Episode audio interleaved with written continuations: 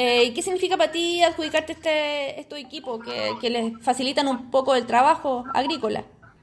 Pucha, para mí es una ayuda demasiado, pero demasiado importante. Me siento demasiado feliz y alegre porque ya no vamos a parar la producción por falta de, de, de esa herramienta que es lo principal para poder seguir produciendo. Porque nosotros pedíamos prestado caballo y no siempre estaban disponibles. Los tractores no pueden entrar a mi terreno porque son muy grandes para el terreno. Más que nada es como algo, una herramienta esencial y muy importante que necesitamos me alegro mucho por tenerla ahora porque ya no va a parar la producción, vamos a estar produciendo, se termina la primera eh, cosecha y volvimos a mover la tierra y vamos a seguir.